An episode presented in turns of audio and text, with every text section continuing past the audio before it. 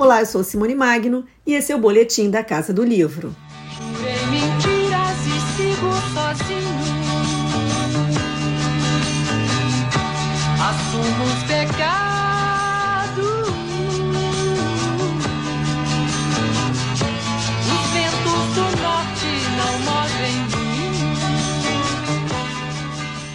O álbum emblemático que levou os Secos e Molhados a ser um grande sucesso em todo o país e que vendeu um milhão de cópias em um ano está completando 50 anos. E o jornalista Miguel de Almeida está lançando pela Record uma edição super atualizada de Primavera nos Dentes, livro que explica como o trio representou mais do que um marco na música popular brasileira. Ele conta por que decidiu escrever sobre os Secos e Molhados.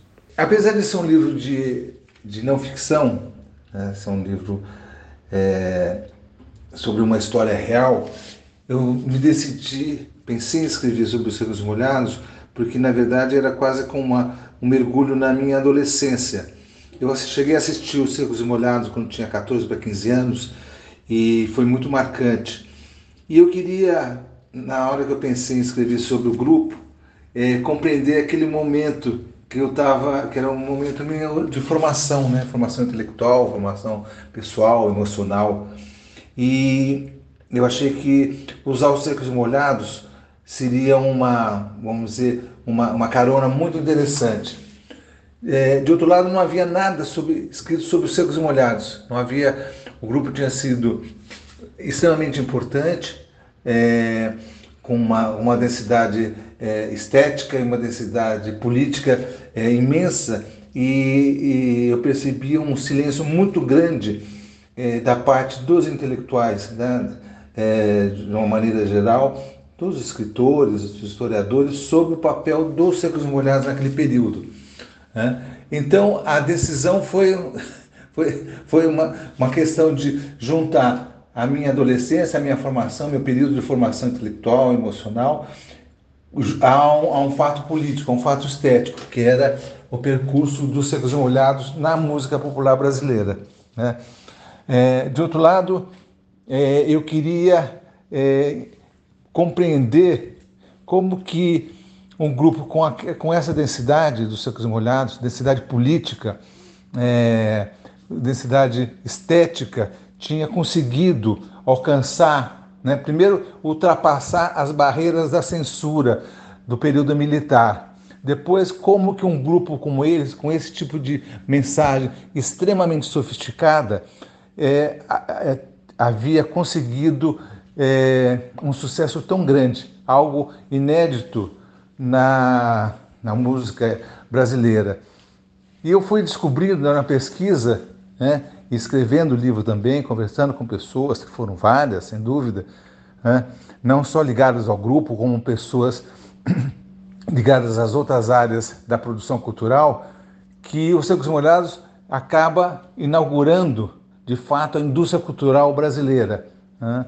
É, havia uma, uma, um momento incipiente já vindo ali com o Roberto Carlos, que à época era o maior vendedor de discos, né, como se chamava, os álbuns, né, é, e os secos molhados, ao, é, com o surgimento deles, quase que é, vende quatro vezes mais do que o Roberto Carlos e alcança um público em termos de espetáculos que o Roberto jamais tinha atingido, né? a começar, por exemplo, pelo histórico espetáculo dos Secos Molhados no Maracanãzinho. Né?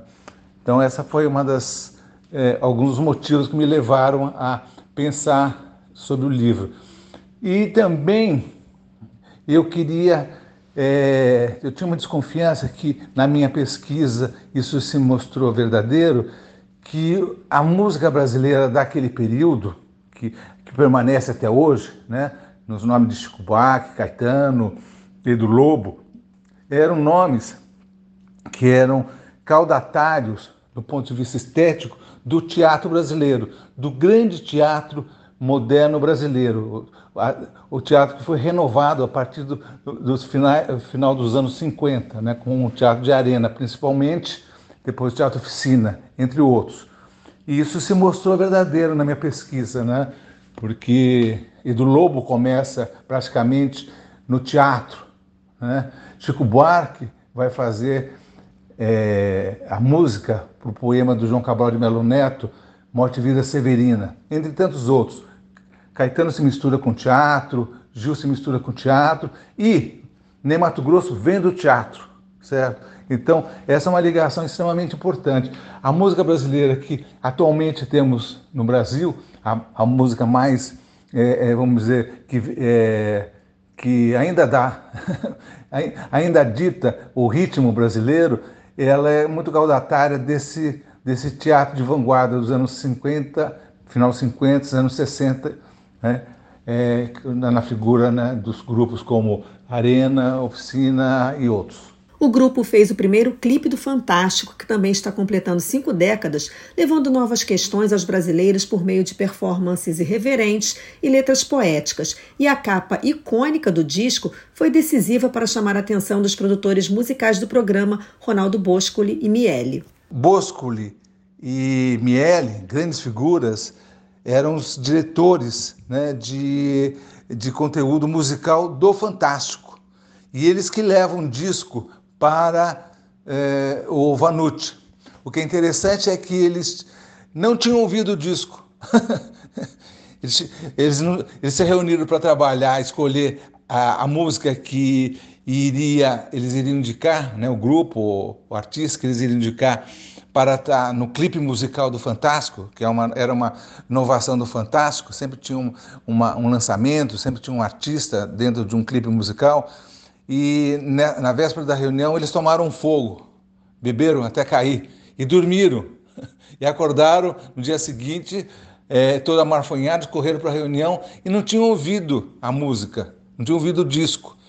Mas é, o Miele e o, e, e o principalmente o Miele, tinha se encantado com a capa, a, a, capa feita pelo Antônio Carlos Rodrigues, com aquelas quatro cabeças. Isso fez com que eles chegassem lá na, na reunião com o Vanucci. Vanucci perguntou: que, que, que, que, que vocês querem para esse, esse próximo domingo? Eles apresentaram a, o disco. O Vanucci adorou a capa. Nossa, que coisa interessante, tudo. Né? E daí ele falou: vamos tocar isso daí. Na hora que ele colocou na, era vitrola, ele perguntou qual que é, qual que é a faixa. Daí o Bosco lhe diz: lado 1, um, faixa 1. Um. Por sorte do Bosco e da música popular brasileira, era o sangue latino. E daí o Vanucci adorou e se transformou nesse sucesso que a gente conhece.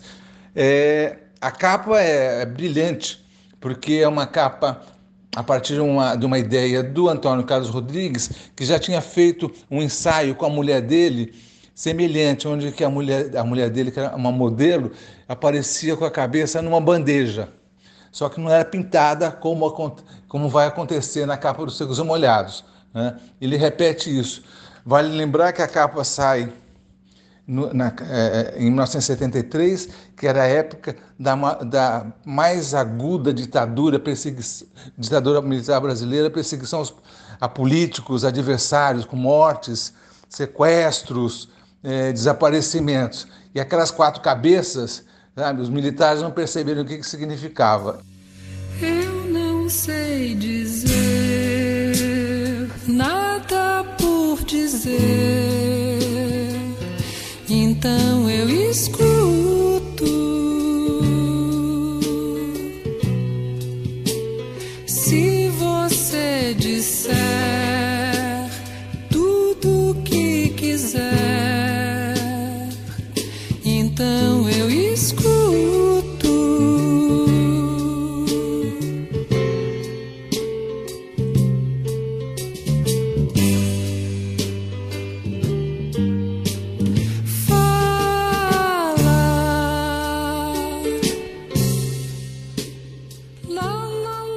Miguel de Almeida ampliou sua pesquisa com novas entrevistas e a edição traz capítulos inéditos, informações atualizadas e outras fotos, além de texto de orelha do escritor Silviano Santiago. Primavera nos Dentes mostra como Secos e Molhados se tornou um dos símbolos da rebeldia contra a ditadura militar e que o momento político foi fundamental para o estouro do grupo. Foi um momento, foi uma, uma questão. Nós vivíamos naquele período dos anos 70, não só no Brasil, no, no mundo, e o grupo Nem Mato Grosso à frente inventa o que, se, o que a gente pode chamar de espetáculo musical. né? são personas né, musicais que estão no palco. Não é um espetáculo de música, como acontecia até então. São, são personas, personagens criados para estar sobre um palco. Ali não é o Ney Mato Grosso, não é o João, não é o Gerson Conrad, não.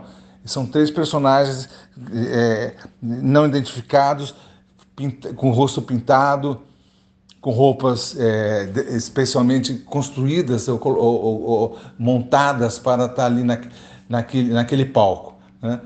É, então, o espetáculo musical é inaugurado no Brasil inaugurado pelos Secos e Molhados, capitaneados pelo Ney Mato Grosso. Depois, aquele, aquele tipo de canção, certo? Embora tenha a maior atualidade até hoje, 50 passados 50 anos, é, é, possui sua qualidade.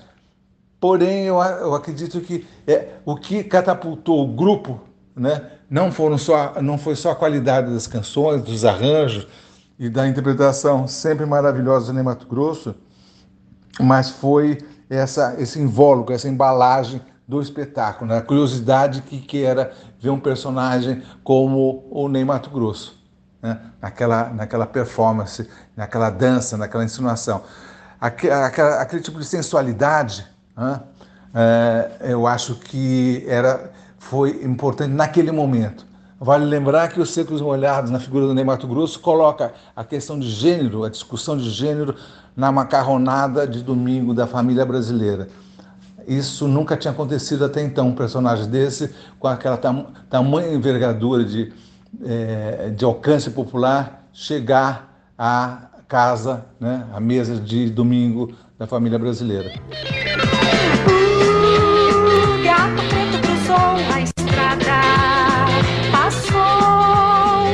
debaixo da escada. E lá no fundo azul, na noite da floresta, a lua iluminou. A dança roda, a festa vira, vira, vira. Vira, vira, vira, homem, vira, vira. Vira, vira, lobisomem, vira, vira, vira. Vira, vira, vira, homem, vira, vira. Bailam corujas e pirilampus entre os sacis e as fadas lá no fundo Primavera nos Dentes acompanha a vida de cada um dos integrantes do Secos e Molhados desde antes da fama. Revela o caminho que uniu Ney Mato Grosso ao jornalista português João Ricardo e ao jovem estudante de arquitetura Gerson Conrad e traz os conflitos que levaram ao fim do grupo. Miguel de Almeida é também autor da série de quatro episódios que está prevista para ir ao ar em outubro no Canal Brasil, contando toda essa história.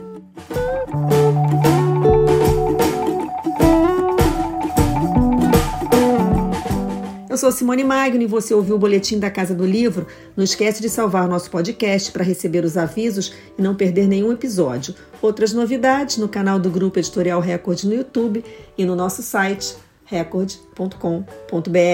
Beijo grande, semana que vem tem mais.